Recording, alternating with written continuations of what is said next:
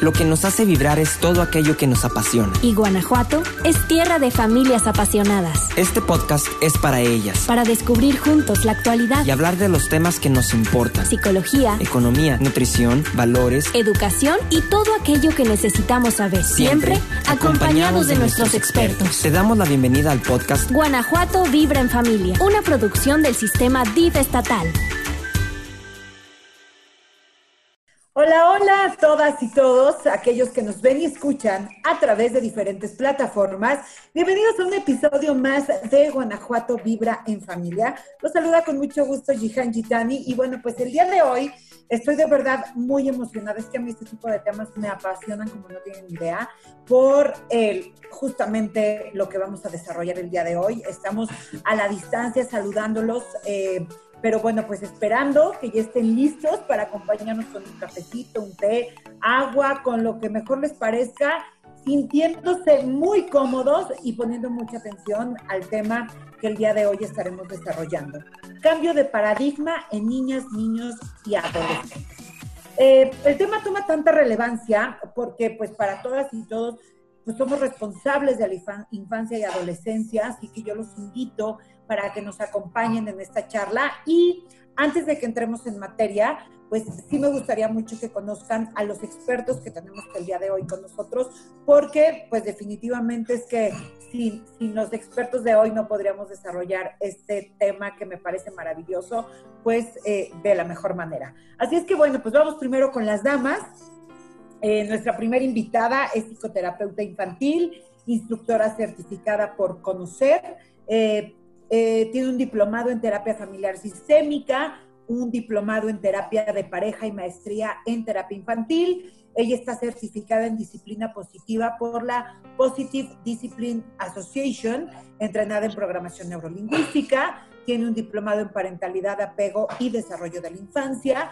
Además es docente de nivel maestría, directora de Casa Integrativa de Potencial Humano, eh, tiene formación profesional de video feedback, modelo Odisea 2.0, está entrenada en historias lúdicas de apego, entrenada en el modelo de intervención en trauma y apego, eh, está entrenada como educadora del ciclo de seguridad a padres por el Circle of Security International, es tallerista y conferencista, conferencista internacional de Fundación América por la Infancia. Y aquí viene lo más bonito de todo. Ser madre es su oficio favorito, se considera aprendiz de las adolescencias, actriz y espectadora de teatro, compañera cercana de la música, de los libros y activista por la infancia. Ella es Luz del Carmen Aguilar, directora operativa en México de Fundación América por la Infancia, a quien me da muchísimo gusto saludar el día de hoy y bueno, por supuesto, tenerla con nosotros aquí en Guanajuato Vibre en Familia. Ahorita les presento a nuestro eh, otro invitado, Luz del Carmen. Gracias por estar aquí. Gracias por abrirme las puertas y las pantallas y yo encantada de estar con ustedes. Muchísimas gracias. Ahorita estaremos platicando con ella. Y nuestro segundo invitado es licenciado en Derecho y maestro en Justicia Constitucional por la División del Derecho, Política y Gobierno. Tiene un diplomado en Parentalidad, Apego y Desarrollo de la Infancia. Se ha desempeñado como jefe de departamento y coordinador general de asuntos jurídicos en diversas dependencias estatales de Guanajuato. Tuvo participación activa en los trabajos de redacción y revisión de la Ley de los Derechos de Niñas, Niños y Adolescentes de Guanajuato, además de ser uno de los autores en el Diccionario Básico para una perspectiva de derechos de niñas, niños y adolescentes del estado de Guanajuato. Y hablando un poquito más de él, un poquito más a, fondo, fíjense que él es amante de la saga de Star Wars disfruta enormemente el tiempo con sus hijos, armar legos, disfruta de un buen café, esperemos que lo tengas preparado, Alexis, leer y aprender cosas nuevas todo el tiempo. Él es Alexis Gómez Juárez, subdirector general normativo del Sistema DIF Estatal Guanajuato. Un placer también tenerte con nosotros. ¿Cómo estás? Muy bien, Jihan. Pues muchas gracias por la presentación. Pues muy contento de estar aquí contigo, con Luz del Carmen. Bienvenida, Luz del Carmen, qué gusto saludarte. Y pues bueno, emocionado por tener la oportunidad, el privilegio de hablar de este tema que es tan importante y que a mí en lo particular me apasiona mucho. Definitivamente, muchas gracias. Eh, pues como lo dije yo al inicio, a mí también me apasiona mucho este tema. Eh, y quisiera, antes de, entrar de lleno a la materia, quisiera poner un poquito en contexto a, nuestro público, a quienes el día de hoy nos, nos eh, van a escuchar, nos están escuchando y bueno, pues quienes se van integrando a la charla de hoy, de qué es lo que vamos a desarrollar, este cambio de paradigma en niñas, niños y adolescentes. Pero bueno, pues les platico que el 20 de noviembre de 1989, eh, se desarrolla la Convención de los Derechos del Niño y determinó un antes y un después en la consideración de la infancia en términos sociales, culturales y jurídicos, sobre la base de cuatro principios fundamentales como son la vida y supervivencia del niño, su no discriminación, el respeto a su autonomía progresiva y el resguardo de su interés superior, y se fijó un nuevo estándar de valoración para un importante grupo de la población hasta entonces sujeto al actuar caritativo y paternalista de los adultos. Los niños dejaron de ser vistos como objetos de protección para ser reconocidos en propiedad como sujetos de derechos, es decir, como titulares de derechos habilitados para ejercerlos por sí y para exigir su observancia en caso de amenaza o incumplimiento. Y ya casi, eh, ya estamos a, pues, eh, pocas semanas de cumplir ya 31 años de este trascendental cambio de dirección en las relaciones con nuestros, eh, nuestras niñas, niños y adolescentes, es legítimo y necesario preguntarnos el día de hoy cuánto realmente hemos avanzado en formular más allá de solo un discurso, una efectiva cultura de derechos que, realmente está incorporando a los niños en el entramado social como sujetos sociales responsables del futuro que estamos construyendo el día de hoy. Y pues para eso, mis queridos invitados, los voy a llevar con una serie de preguntas, ustedes como expertos, eh, pues para que nos, nos estén compartiendo eh, pues tantas preguntas, tantas eh, pues respuestas que seguro ustedes tienen para nosotros. Si, si me lo permitieran, quisiera hacer un comentario, Jihan, este, Luz del Carmen. Y bueno, acabamos de, cumplir como México 30 eh, años de la, de la, ratificación de la Convención de los Derechos del Niño. Es un tratado internacional muy, muy importante en esta materia que se aprobó por la Asamblea General de las Naciones Unidas desde 1989. Ya son más de 30 años de vivir bajo eh, pues esta convención que marca un hito muy importante en la historia, en todo este recorrido acerca de los derechos de la infancia y la adolescencia. Y como tú lo, como tú lo decías al empezar esta plática, eh, esa convención inaugura un nuevo paradigma, inaugura una nueva forma de concebir a las niñas, niños y adolescentes, pero sobre todo, y seguramente Luz del Carmen va a poder comentar mucho de esto, de tratarlos en todos los ámbitos, en la familia, en la relación con papá, con mamá, con sus pares, en las escuelas, en la comunidad, en la sociedad, con las instituciones que, que tienen contacto con ellas.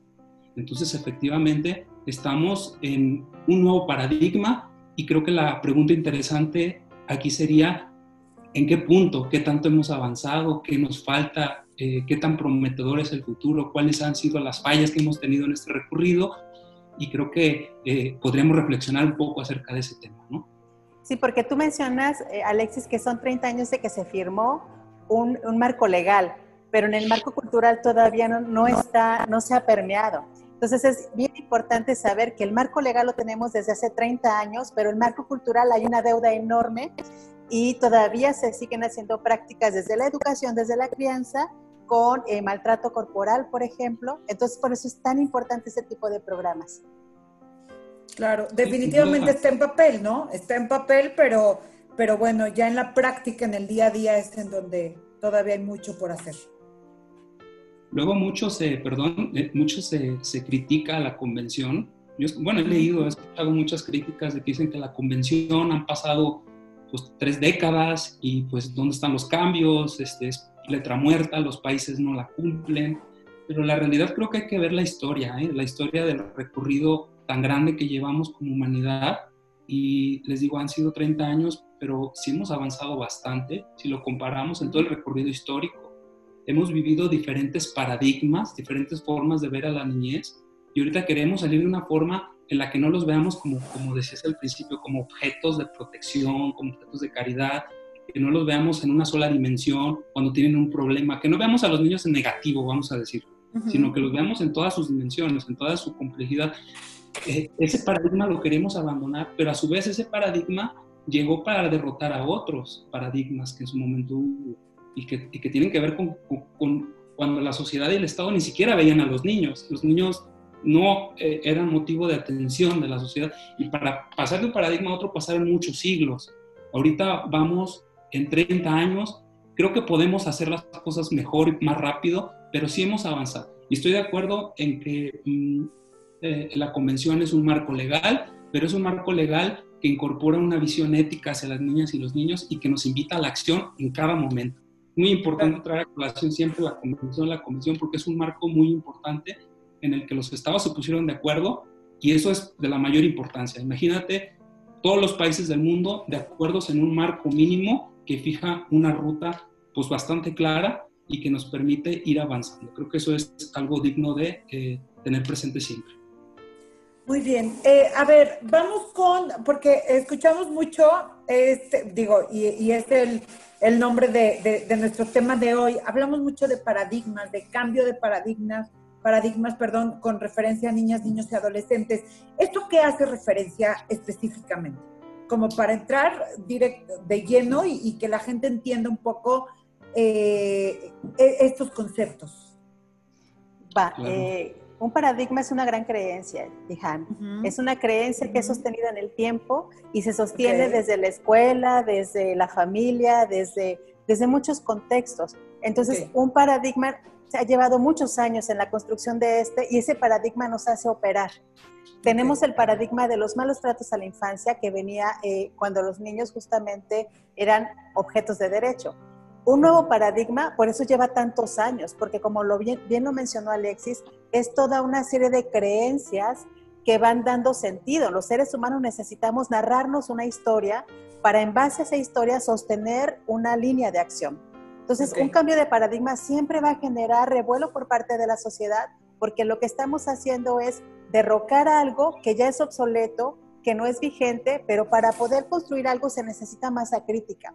Y eso es justamente lo que estamos haciendo. En Fundación América por la Infancia, nuestro lema es criar por una cultura de paz, porque creemos firmemente que una ley que exista, pero que no se pueda permear a las familias, a la práctica cotidiana de crianza, a las escuelas, a las relaciones que hacemos con niñas, niños y adolescentes, difícilmente va a ser ese grosso eh, pilar que nos permita ya estar en el nuevo paradigma. Yo diría que estamos en esa transición.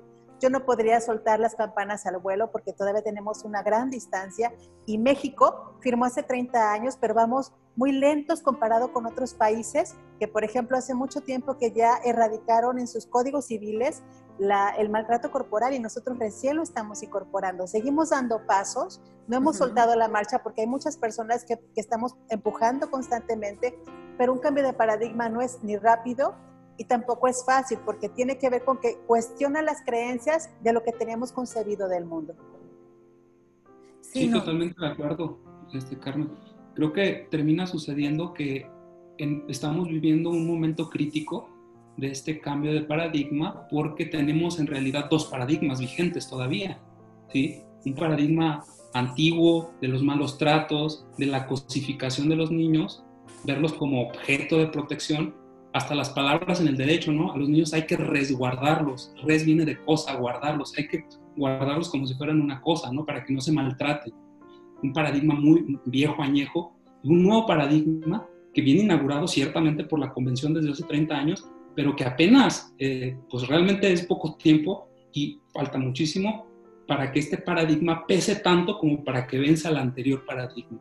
Y creo que lo que hace Fundación América por la Infancia, por ejemplo, y lo que dice estatal también se ha sumado en, en, en, estos últimos años, creo yo, es en precisamente sumar a esa masa crítica de la Cámara de los Carmen, ser más el peso de los, del nuevo paradigma, de los buenos tratos, de ver a los niños como lo que son, personas sobre todas las cosas, personas con, con, con todos los derechos y con otros derechos, dado su, su, su, sus características, este, y que logremos de esa manera desplazar una, una, antigua forma de ver que ya sabemos que no es la correcta con una nueva forma de verlos y de tratarlos. Y eso es poco a poco. Eh, ahorita entonces con esto estamos todos de acuerdo en que esta relación, o sea, entre la educación de, la niñez y la, o, la relación cultural que teníamos con la niñez, entonces es incorrecta. O sea, ¿sí se puede decir que es incorrecta o es simplemente la, educación eh, cultural que, pues, con la que se ha vivido durante años, que bueno, pues sí estamos de acuerdo en que no ha sido la más adecuada, ¿verdad? Claro, bueno, también cabría aclarar que, el, que los niños, todos los niños, al lugar al que llegan es a la cultura de sus padres. Y desde esa cultura los niños van creciendo. Nosotros vamos creándonos en socialización con los otros y nos socializa la cultura. Entonces, por eso es tan importante saber que nuestra cultura, desde el paradigma del autoritarismo, eh, es una cultura que no abona los derechos de las niñas y de los niños y que esto hace que no abonen su desarrollo saludable de su arquitectura cerebral, de la concepción de sí mismo, de la concepción de los otros y de la concepción del mundo. Entonces, por eso es tan importante que nosotros sepamos que culturalizar, que hablar de estos temas, que difundir estos temas, que formarnos en estos temas, va haciendo justamente que este cambio de paradigma se vaya transitando. Voy a poner un ejemplo. Mi hija es parte de lo que hoy le llaman la generación de cristal. Y ella está sumamente enojada con esta definición que le dan a ellos y a ellas. Y yo lo, que diría es, es la generación de enfoque de derechos, que es diferente a mencionar la generación de cristal. Es la generación que ya nació desde eh, la convención. Mi hija tiene 20 años y claro está, yo no nací en ese año. Yo no fui empapada en lo cultural desde la convención. Entonces yo defiendo mucho cuando ellos se enojan porque no son la generación de cristal son la generación del enfoque de derechos. Entonces, por eso es tan importante difundir estos temas para repensarnos. Claro. creo que, creo que ahí tiene, tiene mucho que ver, eh, regresando al inicio, si tú contrastas eh, una forma de ver el mundo con una forma de actuar acorde a esa forma de ver el mundo, a lo mejor ves que es culturalmente apropiado. En una cultura de malos tratos, en una cultura donde no hay enfoque de derechos, pues no sé, golpear a los niños o hacerles bullying o, pasar por arriba de sus derechos de lo más normal, ¿sí? En esa cultura. En una cultura de buenos tratos, de derechos, pues lo normal y lo correcto y lo culturalmente apropiado, pues es tratar a los niños de forma adecuada. Creo que esto que dices, no sé qué opines, este, Luz, de, de la generación de cristal, es precisamente ese choque de dos formas de ver el mundo, ¿no? Pues alguien que lo está viendo de una forma que nosotros consideramos que no es la apropiada, este, de que los niños y de que las personas deben de aguantar y deben de soportar y deben de ser como robles que soporten todos los atropellos a su, a su, integridad, a sus derechos, y otra que considera que eso no, eso no es lo adecuado, ¿no? Este, creo que nosotros, no sé qué opinas, Luz, estamos precisamente educando niñas y niños en, esta nueva forma pues, de tratarlos, en, en esta nueva cultura, ¿no? Y justamente esas son las consecuencias de un cambio de paradigma. Cuando dos generaciones, una que está pereciendo y otra que está emergiendo, emergiendo están cohabitando y están cohabitando en el mismo momento histórico. Y nos toca entonces a nosotros, como adultos responsables de niñas, niños y adolescentes, escuchar, formarnos, informarnos y reflexionar acerca de este cambio que ya se está que ya está sucediendo y que no hay una manera fácil de poderlo hacer, porque justamente, insisto, al momento de que cuestionan mis creencias, yo cuestiono lo que mis padres con sus recursos y con sus creencias hicieron en mi historia. Y a veces eso no es fácil y a veces eso es doloroso. Por eso es que esto no nada más es un cambio que impacta por fuera, este es un cambio que impacta por dentro también y por eso muchas personas se sienten tan enojadas, tan confundidas, porque justamente es un cambio que va de afuera para adentro y que se va gestionando de adentro hacia afuera. Definitivamente. Y bueno, entonces con esto también estamos hablando de un tema de, e, evolutivo, ¿no? Al, paso de las generaciones ha habido una evolución, pero a mí me gustaría que, desde, em, desde su profesionalismo, desde todo lo que han estudiado, todo lo que han visto, todo lo que han trabajado justamente con la niñez, ¿cómo ven al mundo que le ha tomado este tipo de evolución? El mundo en general. Pues yo creo que en, general los, o sea, los cambios de paradigma nunca son pacíficos. O sea, siempre son una batalla del día a día, incluso contra nosotros mismos, ¿no? En la, en, la, forma de ser papás y ser mamás. A veces es una, una continua reflexión de poner unos límites a uno mismo, porque la realidad es que venimos y hemos aprendido a, a, ser papás de lo que aprendimos a su vez nosotros de nuestras mamás y de nuestros papás. Y esa es una cultura y una forma de crear diferente a la que nos exige la convención, a lo que nos exige este nuevo paradigma. Por otro lado, en general los derechos humanos, incluyendo los derechos de las niñas, niños y adolescentes, son eh, fruto de una pelea de muchos, muchos años, de una constante, eh, digamos, empuje social hacia su reconocimiento. E inclusive ya cuando existía suficiente energía social para reconocerlos, no fue fácil ponernos de acuerdo, fue complicado. Por ejemplo, yo siempre saco este dato que es la Convención de los Derechos del Niño, como, los, como lo conocemos nosotros, fue fruto del trabajo de 10 años ¿sí? en la Asamblea General de las Naciones Unidas. Nada más para ponerse de acuerdo en qué términos más o menos establecer la convención. Y hay que recordar toda la historia que viene atrás, ¿no? desde el desconocimiento total, inclusive de lo que era una niña, niño o adolescente. Esta, este concepto es moderno, muy moderno, ¿sí? hasta pues, la explotación que hubo de ellos en la, en la, en la época industrial, del auge industrial, eh, niños que trabajaban en las fábricas, niños que trabajaban en las minas, niños completamente eh, carentes de una atención por parte de la, del poder público. Entonces, creo que ha sido, eh, pues sobre todo, un, un proceso eh, complejo, un proceso lleno de, altibajos, de vaivenes, pero creo que sí podemos decir eh, que a lo largo del tiempo hemos ido avanzando, ¿no? No sé tú qué opinas. Sí, yo coincido en que no, los cambios de paradigma muchas veces no, no resultan tan amables y tan fáciles. En Fundación América por la Infancia apostamos que sea un cambio lo más amable posible porque sabemos que los padres que maltratan a sus hijos y a sus hijas, los educadores que, que tienen malos tratos, lo hacen desde su historia y desde esa historia operamos. Nuestro cerebro es un órgano histórico que nos permite tener todas las interacciones que a lo largo de nuestra vida fuimos recibiendo.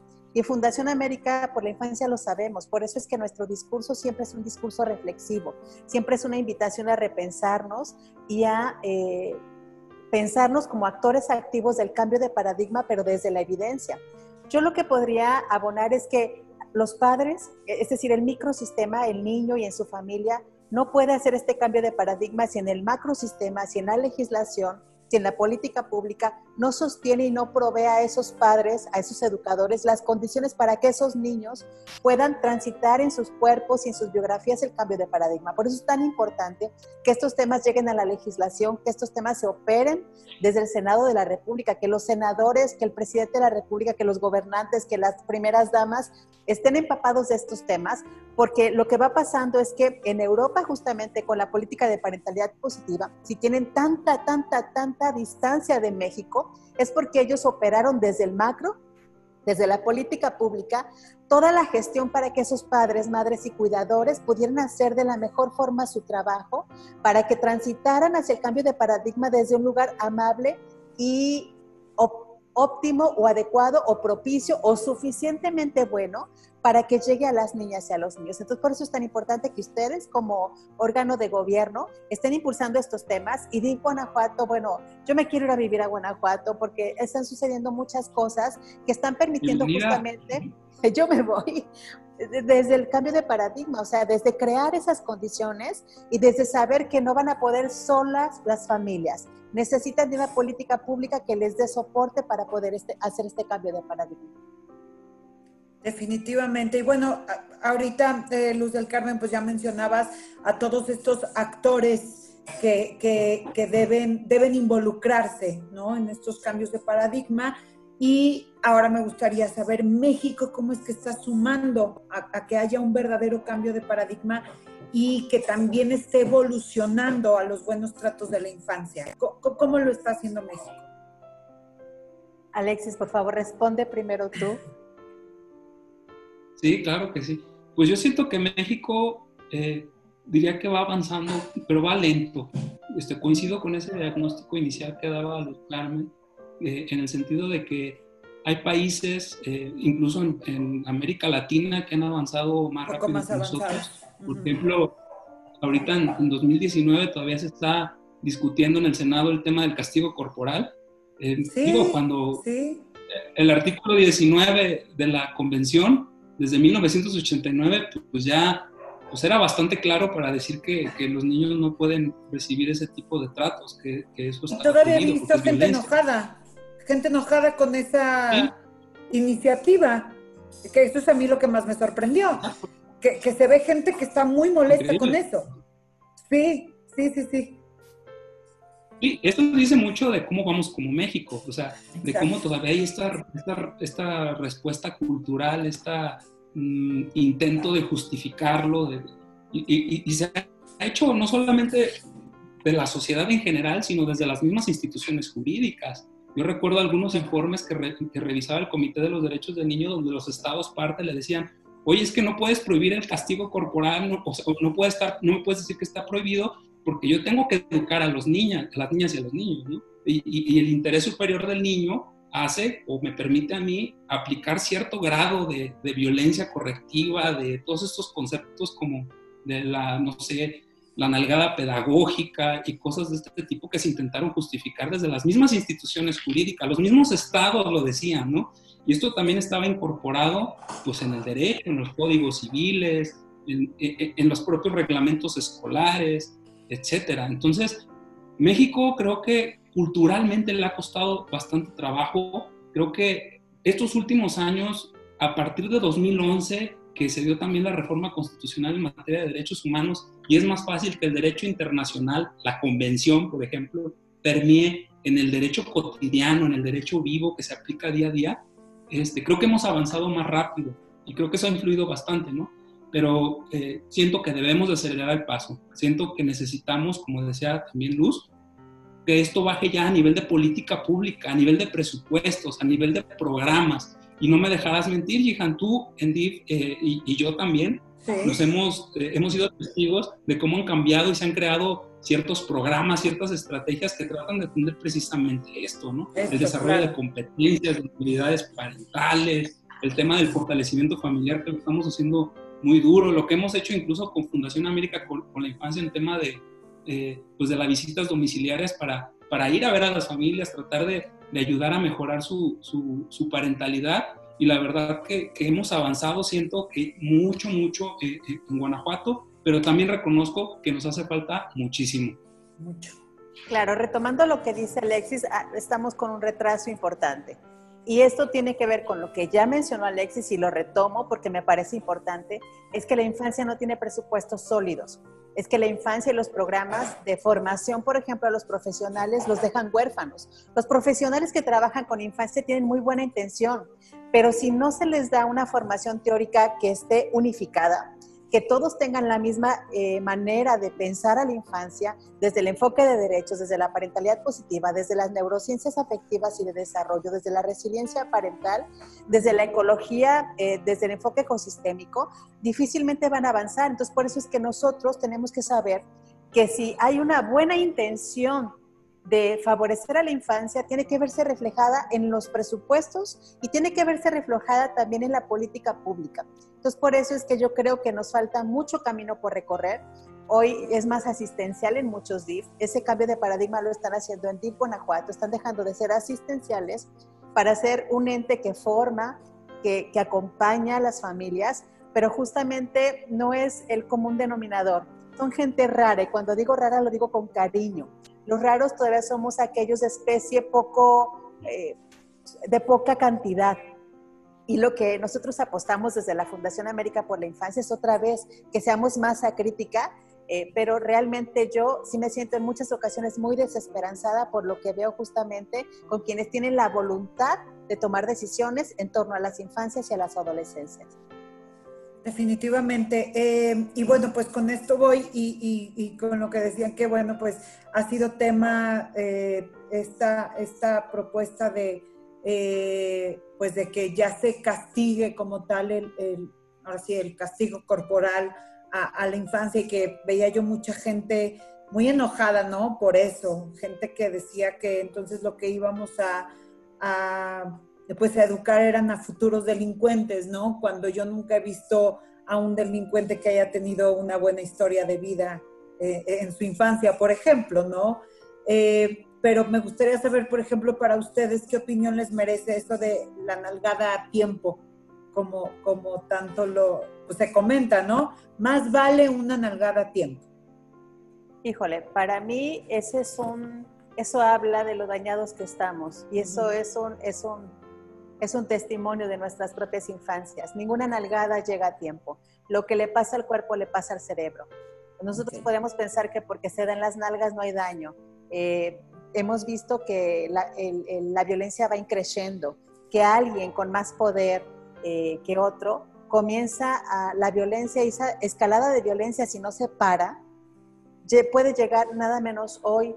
Nayarida está de luto por una niña de tres años que fue eh, violada y fue asesinada eh, a golpes. Entonces, no podemos permitir que eso pase. Sin embargo, eh, no hay ninguna nalgada a tiempo. Otra vez, lo cultural nos ha hecho pensar desde lo lingüístico que hay una nalgada pedagógico. Y justamente el lenguaje nos construye. Yo aceptar el término de nalgada pedagógica me permite ejercerla desde un lugar aceptable. Entonces, no hay ninguna nalgada pedagógica.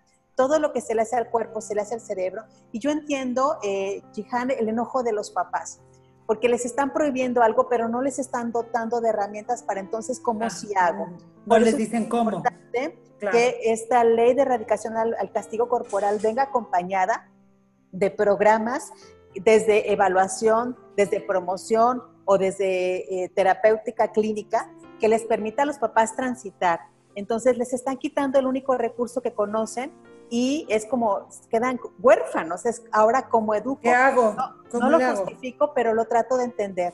Por eso es que cuando nosotros en Guanajuato implementamos la visita domiciliaria Foro Molido, es ir al contexto de las familias a ver en qué condiciones están criando y que ellos elijan alguna situación que necesiten mejorar en el vínculo con sus hijos y con sus hijas. Entonces, ninguna nalgada se agradece ni está tiempo. Alexis.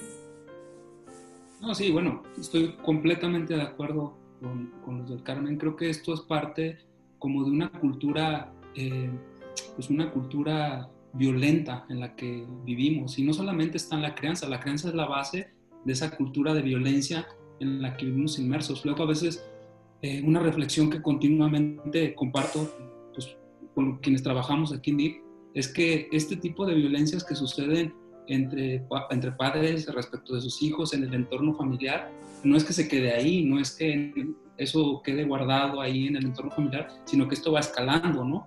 La violencia migra a, las escuelas, al vecindario, al centro deportivo, al entorno social, a la comunidad y al Estado mismo, ¿sí? O sea, eh, eh, los problemas de violencia que tiene, que tiene nuestro país no vienen del espacio exterior, no vienen no, sé cómo decirlo, no vienen de la nada, vienen de algo, vienen de un origen.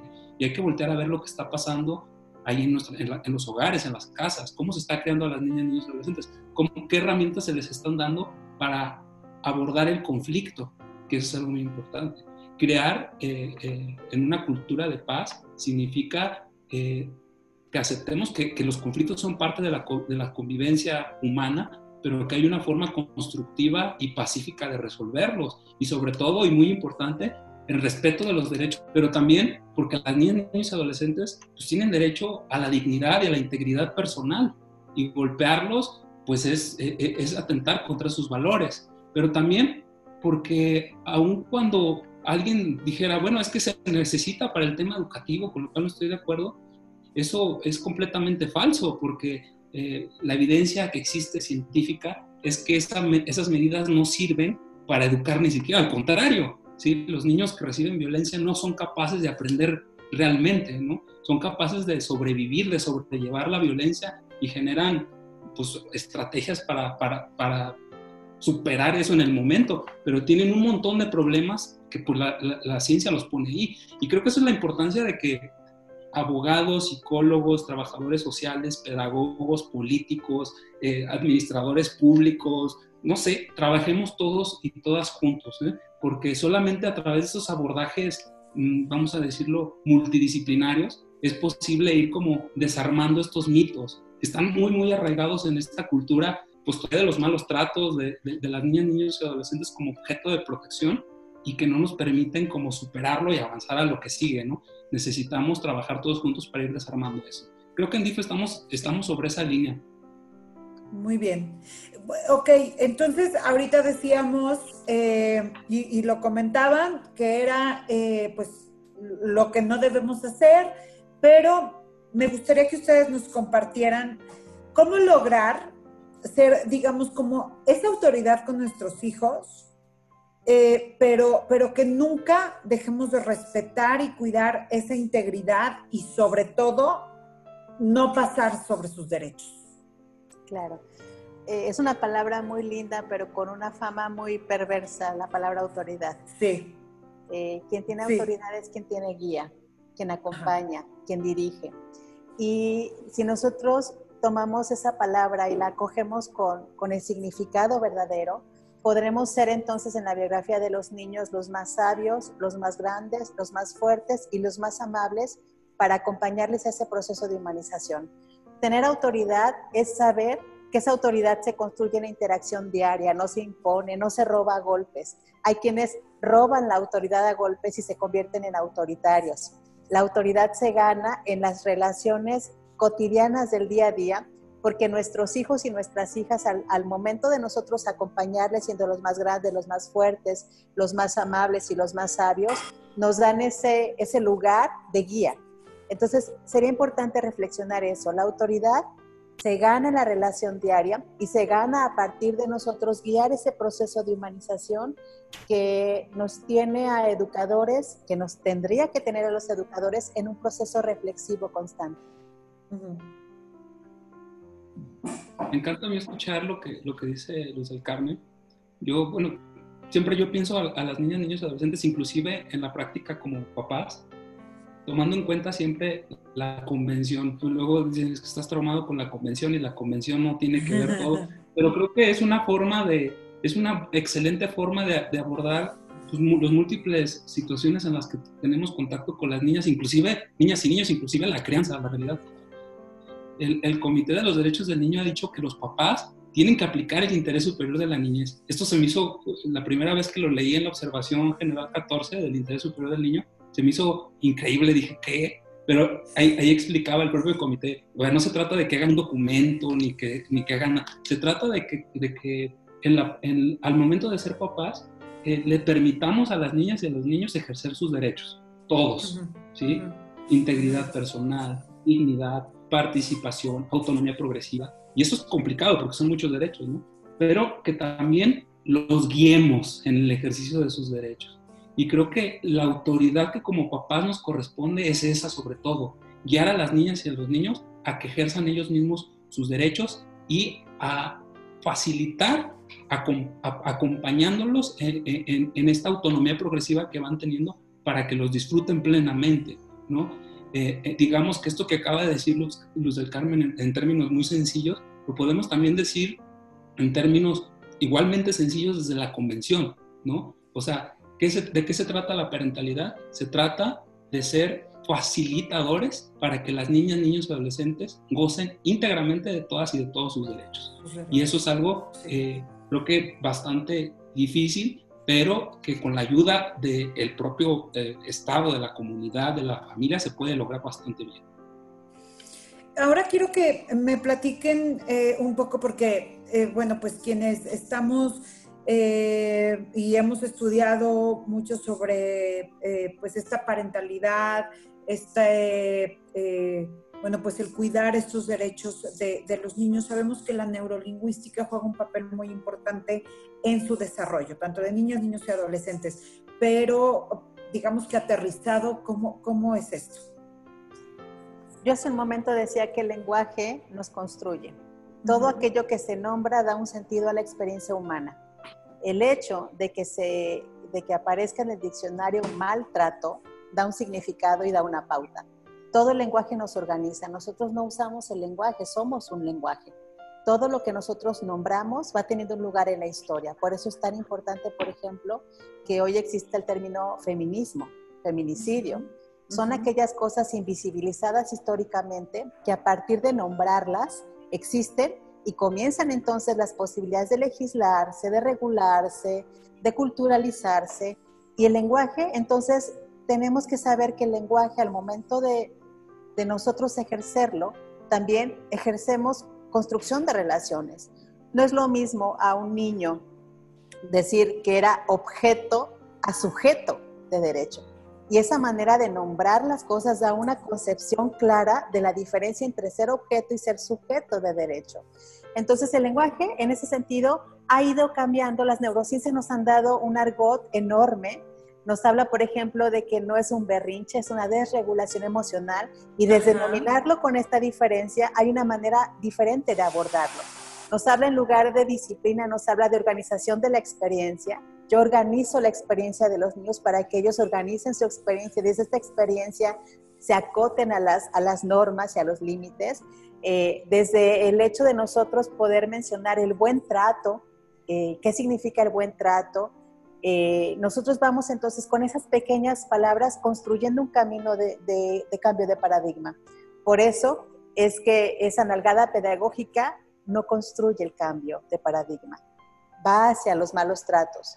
Eso de mis hijos hago yo lo que quiera porque yo, yo, soy, yo soy responsable no, yo también soy responsable de tus hijos, porque yo como adulta, si yo veo que tú los maltratas, soy corresponsable de ese niño o de esa niña, yo estoy obligada a delatar ese maltrato, no estoy obligada a callarme. Entonces a mí me parece hermosa la, lingüística, porque desde la manera en que tenemos de, usarla, vamos construyendo realidades. Hay tribus, Ihan, eh, eh, Alexis, que hablan con, un, con una hermosa impecabilidad todo lo que van diciendo, desde el nombre que les ponen a sus hijos, desde cómo en las tribus los, ponen al centro como para decirles cosas, pero siempre van en un terreno positivo. Y todas esas palabras se reciben a nivel neurológico de cierta manera, que esas palabras después, cuando venga la adversidad, van a ser la narrativa que nos va a permitir construirnos. Entonces, aguas, porque todo lo que nosotros decimos se convierte en todo ese biblioteca eh, lingüística que tenemos para que cuando nos llegue la adversidad, esas palabras estén a nuestra disposición y podamos construir un relato que nos permita salir adelante. De acuerdo. Sí, creo que las palabras construyen realidades, o sea, estoy de acuerdo completamente con eso y es muy importante cómo nombramos a, eh, las niñas, a los niños y, toda la experiencia que hay alrededor de, de ellas y ellos, ¿no? A veces se critica mucho, por ejemplo, el lenguaje incluyente y no sexista, o se critica, no sé, se, dice, ¿por qué te ocupas en sutilezas como, ¿por qué no les puedo decir menores a las niñas y niños?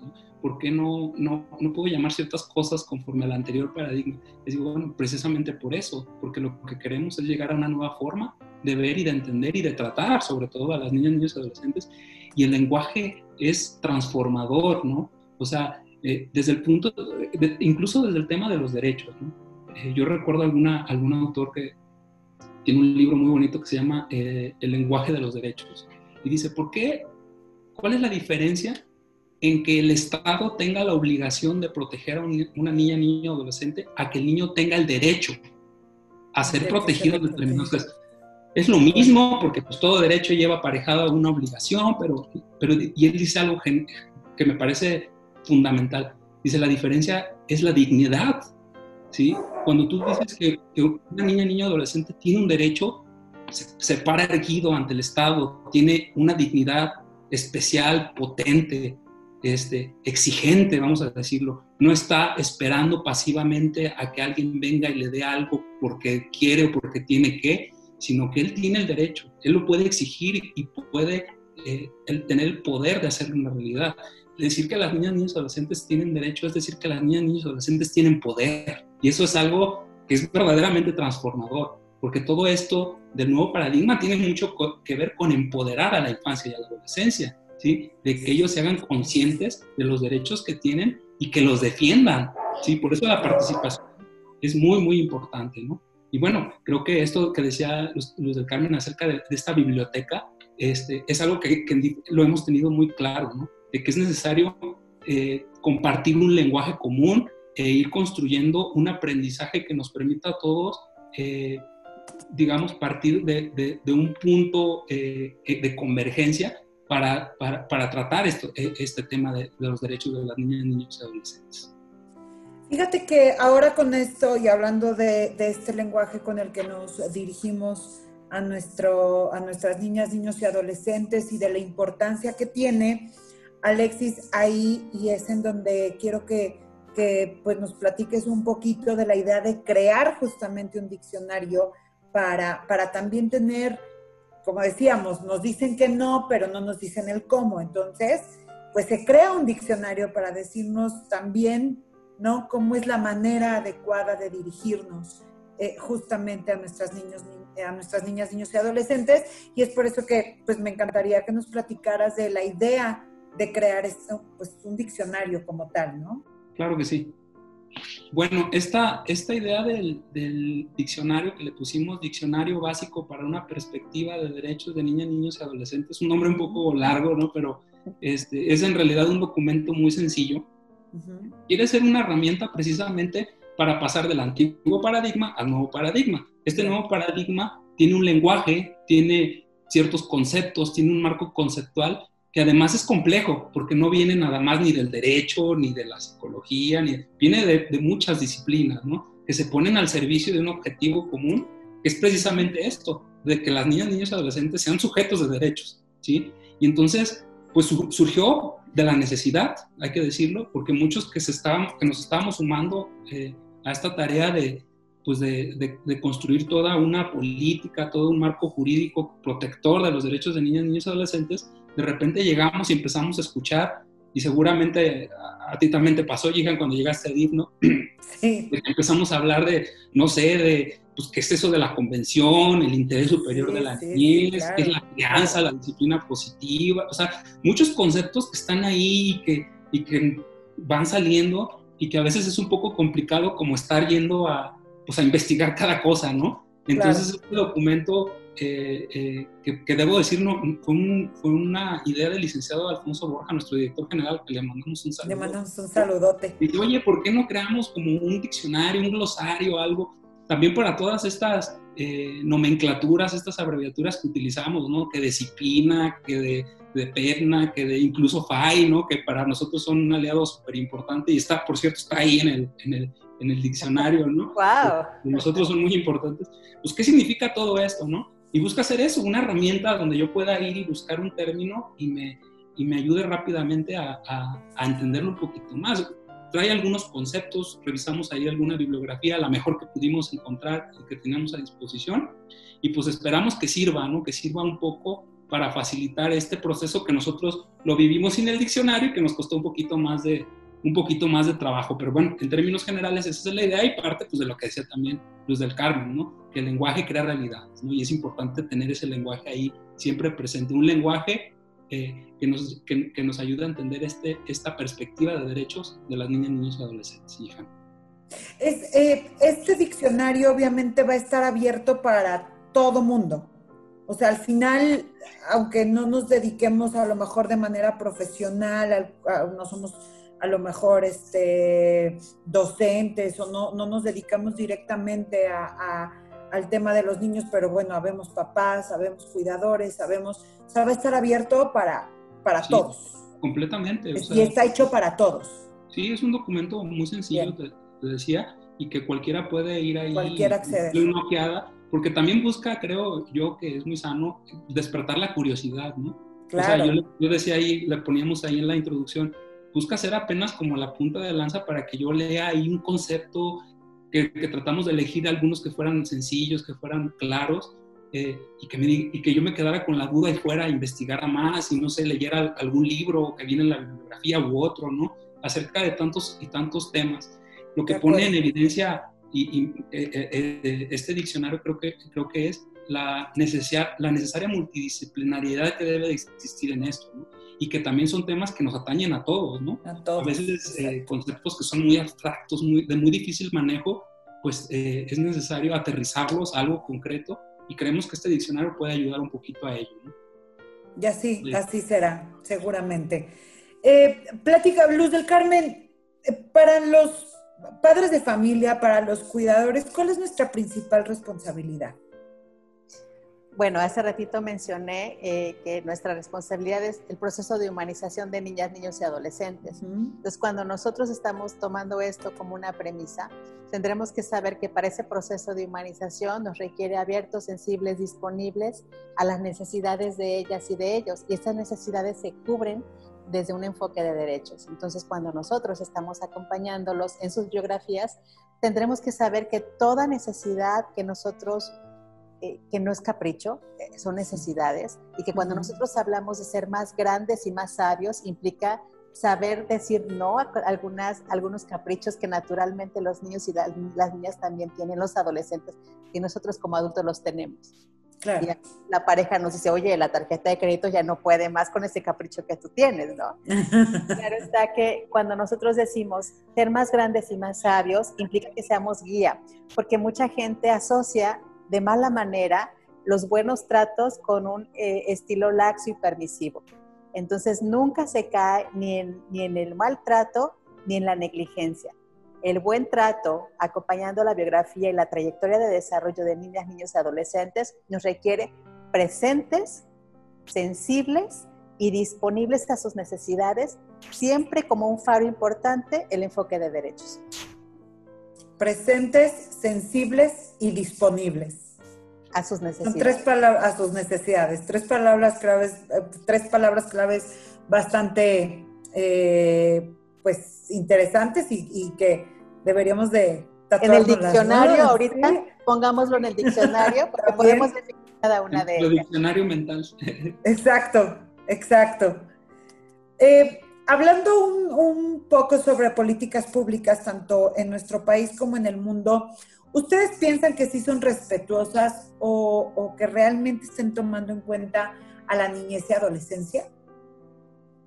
Bueno, si me permiten, sí, eh, yo por favor. que, eh, el cambio de paradigma es como una cascada y bueno, la, eh, digamos que va bajando, ¿no? La idea es que es que lo vivamos en la realidad, pues, en la, en la vivencia cotidiana, en el día a día, en la vida de los niños. Pero la realidad es que vamos poco a poco. Y sobre todo en este ámbito, vamos a decirlo, en el ámbito de lo público, ¿no? Eh, el Comité de los Derechos del Niño nos da como ciertas pautas y nos dice, a ver, tú para hacer realidad la convención tienes que adecuar tus leyes, toda tu legislación interna, tus códigos civiles, tu legislación de cada uno de los estados, pero eso no es suficiente. Es necesario, pero no es suficiente. Después de eso, tienes que eh, transformar tu, tu, administración pública, crear los órganos necesarios, establecer los mecanismos de vigilancia. Y viene una parte muy importante, que siempre nos lo ha dicho el Comité de los Derechos del Niño. Hay que crear políticas públicas y hay que asignar presupuestos suficientes. Y yo siento que ahí es donde nos ha costado bastante trabajo que permee esta Convención de los Derechos del Niño y este nuevo paradigma. ¿no? A veces es muy difícil traducir eso en las políticas, en los programas, ¿no? Creo que, creo que DIF Estatal ha hecho un logro bastante loable en ese sentido, de crear programas ya como muy pensados en este, eh, bajo esta perspectiva, pero en general en México, pues como bien decía Luz de Carmen, no es como la regla, ¿no? A veces los, los presupuestos se piensan con otra lógica, las políticas se piensan con otra lógica y, queda como muy en el papel el paradigma de la protección integral, es decir, de todos los derechos de las niñas, niños y adolescentes, ¿no? Y terminamos teniendo programas, intervenciones públicas muy unidimensionales, es decir, que atienden a, a, las niñas y a los niños desde una sola dimensión, los ven como, no sé, como personas que requieren asistencia o solamente protección, o lo ven solamente como educandos o como personas con discapacidad, y necesitamos que se vean desde todas las perspectivas, ¿no? Eh, creo que ahí tenemos el siguiente paso que dar ahí justamente, ¿no? Ver de qué manera podemos influir más en las políticas públicas, de qué manera podemos atraer más presupuestos. Que yo, yo puedo decir que en el estado de Guanajuato, eh, bueno, hay un anexo transversal en este tema, eh, donde se establece cuál es todo el presupuesto que existe en materia de niñas, niños y adolescentes. Y necesitamos seguir avanzando, seguir mejorando, tener mejores garantías, mejores políticas pues para hacer realidad los derechos de las niñas, niños y adolescentes.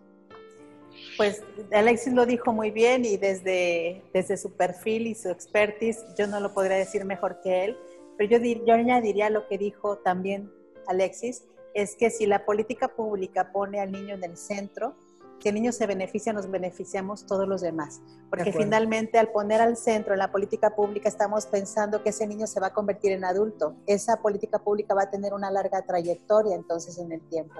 Y también saber eh, que todo lo que hacemos eh, en política pública para los adultos tenemos que ver cómo impacta a los niños. Pongamos la política pública del, del, del trabajo, de los empleadores hay empleadores que roban la vida familiar de niños, niñas y adolescentes, que los papás no tienen tiempo, ni energía, ni deseo de estar allí por la política esta tan cruel de tener horarios tan extensos de trabajo, poco descanso, pocas vacaciones, aparte horarios cortados que van en la mañana y en la tarde. Y yo me pongo a pensar, cuántos niños huérfanos por esta política de empleo que no ha sido regulada y que si se pone a las niñas y a los niños al centro, tendremos que saber que la manera que yo tenga de crear esta política no nada más beneficia a los padres, sino también van a beneficiar a esos niños para que entonces yo no esté incrementando mis tasas de asistencia a esos niños porque sus padres pueden asistirlos en lo corto. Sí, completamente de acuerdo, Luz Carmen. Ah, y creo que la clave, eh, tú la dijiste, se trata de, de, que no, no pensemos el tema de las políticas como hay políticas de niñas, niños y adolescentes y hay políticas de adultos. La realidad es que los niños, las niñas, los adolescentes y las adolescentes viven pues en todos esos entornos.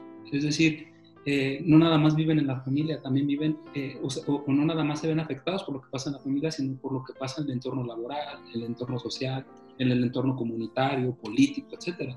Entonces, cuando nosotros tomamos estas decisiones, siempre tenemos que estar pensando también en, las niñas y los niños, ¿sí? Y lo que tú dijiste también muy importante, a veces es necesario hacer todas estas adaptaciones, todas estas adecuaciones a esas políticas, pensando desde la perspectiva de ellos, ¿no? Porque si no lo que, lo que terminamos haciendo es precisamente política pública sin perspectiva de derechos de niñas, niños y adolescentes, para lo cual es muy importante también tomar en cuenta lo que ellos ven, lo que ellos opinan. En, otras palabras, su cosmovisión, ¿no?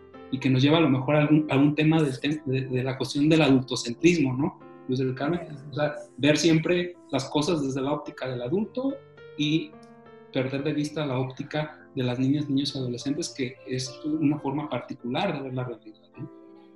Definitivamente. Luz del Carmen, ¿cómo, ¿cómo vamos en Guanajuato? Bueno, en ¿Cómo Guanajuato, nos ves? la verdad es que eh, desde la voluntad, yo lo decía hace un rato, que para que haya un cambio de paradigma se necesita que las personas que toman decisiones tengan la voluntad de hacer este cambio, porque eh, va en cascada, justamente se va permeando en cascada. Y yo he notado que en el gobierno de Guanajuato hay la voluntad de la señora Adriana, que ha sido un punto importante y estratégico para que esto pueda ir, irse permeando, porque creo que el hecho de que haya oídos sensibles a las personas que comienzan a encontrar faros o focos, que fue como en el caso de Alexis, que ha sido nuestro puente y siempre lo reconocemos como un puente importante entre FAI y DIF Guanajuato, pero que hubo un oído atento que, que permitió escuchar que otras cosas, muchas veces no tenemos que inventar el hilo negro, ya hay muchas cosas probadas en varias partes del mundo y lo que tenemos que hacer entonces es justamente que quienes toman decisiones tengan oídos abiertos y comiencen a ver qué cosas ya están probadas, establecidas y lo único que hay que hacer es insertarlo en el contexto. Creo que Guanajuato por allí va recorriendo y cuando digo Guanajuato suena, muy impersonal. Yo estaría hablando de DIF y, y, cuando hablo de DIF estaría hablando de nombres como Adriana, como Alfonso, como Alexis, como todas las personas que han estado tomando formaciones, que han estado reflexionando, que han tenido reuniones, pero desde una posición más activa. Entonces, para mí, ese ha sido como un punto importante, el hecho de que las personas que toman decisiones tengan esta sensibilidad y disponibilidad de la que hablábamos que tienen que tener los adultos hacia los niños, disponibilidad, presencia, eh, y perceptividad, todas estas canales que nos sirven para los adultos a los niños, también quienes toman decisiones tendrán que tener estos elementos de cualidad para eh, construir y ver qué necesita el contexto en el que están gobernando o tomando decisiones. Sin duda. Muy bien. Bueno, también tú, Yihan, estás tomando el diplomado, ¿no? sí, sí, el de el diplomado de, de parentalidad. Lo estoy tomando y de verdad es que Híjole, sí. Está genial, ¿no? ¿Mandé? Está genial, está muy padre. Sí, no, está maravilloso y te das cuenta que que bueno, pues sí, mucho de lo que haces, y lo decíamos desde un inicio, pues es parte de tu educación, es parte de tu cultura, que, que ni siquiera es por querer afectar con la alevosía y ventaja muchas veces, ¿no? El desarrollo de nuestras eh, niñas, niños, adolescentes, de tú como padre, ¿no? Como madre. Pero lo que sí creo, y siempre lo he dicho, es que cuando ya tienes el cómo y no lo, lo llevas a cabo, entonces ya no se vale, ¿no? Eh, si, si, si, ya estamos pues aprendiendo mucho este tipo de cosas, eh, pues también se vuelve mucha más responsabilidad, porque entonces ya te están diciendo el cómo, cuál es el camino a tomar y, y, pues si, si antes no lo hacías por ignorancia, porque pues todos somos ignorantes en algo, si no lo hacíamos por ignorancia, pues ya cuando, cuando existen tantas herramientas, pues ya no se vale no hacerlo, ¿no? No llevarlo a cabo por el camino. has dicho algo súper importante, Jihan, que es el tema de que, bueno, aquí en DIF, como lo decía Luz del Carmen, ha tomado esta, se han capacitado muchísimo nuestras máximas autoridades, la licenciada Adriana, que la verdad mis respetos porque él entró con todo este tema, el licenciado Alfonso, todo el equipo directivo súper metidos en esto, ¿no? Y siempre dialogando, platicando, y, y, vamos notando nosotros cómo esto, este marco común que fuimos creando a través del acercamiento que tuvimos, pues principalmente a través de este diplomado que estudiamos todos, va permeando a, nuestras decisiones sobre estos temas. De acuerdo. Y quisiera poner un ejemplo importante. Fíjense cómo eh, cuando las autoridades se capacitan y se forman, tienen un lenguaje en común y como cuando FAI llega a Guanajuato, ya lenguajeamos lo mismo. Ya estamos todos hablando y no hay alguien que dice de qué están hablando, sí. que todos estamos, y es más fácil construir con un lenguaje en común. Ya es el mismo idioma, ¿no? Así es, y eso, y eso a la vez nos lleva a un nivel siguiente de responsabilidad, ¿no? De que ya tenemos ese lenguaje común, esas bases conceptuales, ¿qué vamos a hacer con ello? Creo que, creo que como bien decía Luz de Carmen, ahí hay cosas que ya sabemos que funcionan en la política pública, en la intervención pública, y hay que ir detrás de ellas, ¿no? El camino a veces es complicado porque en este, en este tema de los recursos escasos, del tiempo limitado, etcétera, pero creo que hay que seguir picando piedra, hay que seguir sobre, sobre la marcha, siguiendo el camino, siguiendo, eh, seguir aprendiendo, pero sobre todo no perder la perspectiva, que me parece que es lo, es lo, es lo más importante luego, ¿no? Totalmente de acuerdo. Y bueno, pues eh, ya para cerrar, la verdad es que nos llevamos muchísima tarea, todas y todos. Eh, me gustaría que para todos los que somos padres, madres, cuidadores, eh, todos los que estamos relacionados con el tema de la niñez, y pues ahí sí es, todos ya lo habíamos dicho, la, la niñez, la adolescencia es responsabilidad de absolutamente todos. Eh, me gustaría que cada uno nos compartieran como un mensaje de cierre. Eh, y bueno, pues eh, también que de repente sé que por ahí hay mucha gente que nos está viendo, que, nos está escuchando y que dice, sí, sí quiero hacer algo, pero no sé cómo, no sé por dónde empezar, no sé hacia, hacia dónde dirigirme. Bueno, pues me gustaría que, que, que pues a través de este mensaje final, pues a todos les pudiéramos dar un rumbo. Bueno, eh, híjole, me la pones difícil porque últimamente con varios temas que están pasando y me la pones difícil porque necesito regularme. Yo estoy trabajando por entregarle a mi, a mi hija y a mi hijo un mejor lugar y trabajo cada día, cada día. Todo lo que yo hago no nada más es para ellos, porque sé que en el mundo que se está construyendo está eh, su próxima pareja, está su compañero de trabajo, porque tenemos haters, gente que, de pronto eh, ataca a quienes estamos en este camino y, y no es fácil. Sin embargo, yo estoy trabajando cada día en que mis hijos puedan tener un mejor lugar donde vivir. Y el mejor lugar que les estoy construyendo es en sus propios cuerpos. Comienzo desde allí. El lugar seguro, primerito que les garantizo es que sus cuerpos y sus mentes sean el primer lugar seguro en el cual ellos puedan habitar pero también es mi responsabilidad como adulta eh, contemporánea pensar mi camino con otros adultos para que el fuera, el contexto cultural, sea un buen lugar para el que ellos habiten.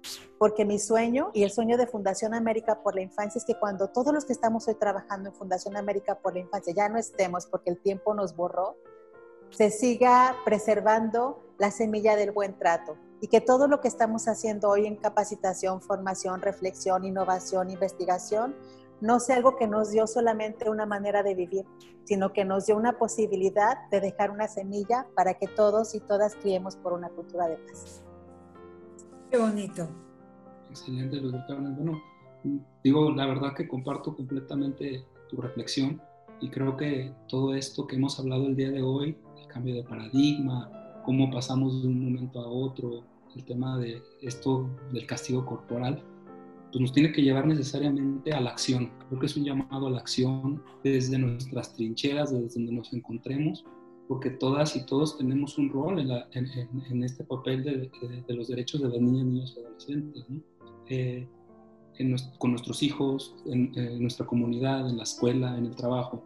Eh, creo que necesitamos construir todos y sumarnos verdaderamente eh, a creer que esto es posible, ¿sí? que no es una utopía inalcanzable, ni mucho menos. A veces se oyen voces que, que así lo plantean, ¿no? de que eso no va a pasar, eso es muy difícil, es inalcanzable. Yo, por el contrario, y creo que es una convicción que todos compartimos aquí en DIF Estatal, es que es posible una cultura de paz, no, y no solamente es posible, es, es, es, necesaria e imprescindible, si no, no vamos a llegar a ningún lado. ¿sí? Así es. Creo que eh, el lugar donde debemos de empezar es en casa, con nuestras hijas e hijos, y creo que el Estado, creo que el gobierno tiene que crear condiciones adecuadas para que eso sea una realidad. Y ahí tenemos muchísimo que hacer y creo que estamos trabajando bien fuerte en ello, por lo cual me siento, la verdad, muy orgulloso de lo que estamos haciendo aquí en el Estatal y muy agradecido con Fundación América por la Infancia, con Luz del Carmen, con Esteban, con todos ellos que la verdad han sido verdaderos maestros en, en, todo, en todo este tema y ojalá, y estoy seguro que seguiremos trabajando de la mano pues para eh, hacer esto una realidad cotidiana. Sí, definitivamente eh, ha sido una alianza maravillosa, Alexis. ¿no? todo, todo, esto que, que, que, se está haciendo y todo lo que nosotros como colaboradores de DIF estatal estamos aprendiendo, pues ha sido increíble. Así es que, bueno, pues yo de verdad agradezco mucho el tiempo que, que le dieron los dos a Guanajuato Vibra en Familia. Eh, entendemos sus agendas, pero pues siempre es un buen momento para hablar eh, de, de, cómo abonarle más a, nuestra niñez y a nuestra adolescencia. Entonces, eh, pues estoy muy agradecida de esta plática que nos dieron, estas enseñanzas que nos llevamos el día de hoy, porque bueno, definitivamente hay mucho trabajo por hacer, como lo dijimos al inicio, todavía el camino por recorrer es bastante, pero bueno, pues el camino ya se empezó y eso es lo importante, ¿no? Que ya, ya ahí vamos y, y, y bueno, pues el chiste es no pararlo, ¿no? Muchas gracias a ambos. Gracias, Luz del Carmen, de verdad, por, por, por, haber estado con nosotros. Alexis, de verdad, siempre un placer poder platicar contigo también. Y, y, pues que hayan sido parte de Guanajuato Vibra en Familia. Gracias. Muchas gracias. Muchísimas gracias. Muchas gracias. Gracias. Y bueno, pues con esto eh, finalizamos el día de hoy, Guanajuato Vibra en Familia. Yo me voy eh, muy contenta, de verdad, por, por, por todo lo que el día de hoy pudimos platicar. Esperemos que ustedes también hayan tomado nota y los esperamos el próximo jueves a las 11 de la mañana en Guanajuato Vibra en Familia. Que tengan un excelente día. Hasta la próxima. Gracias por escuchar este podcast. Síguenos en las redes sociales del Sistema DIF Guanajuato o escríbenos a comunicaciondif arroba guanajuato.gov.mx. Guanajuato vibra en familia.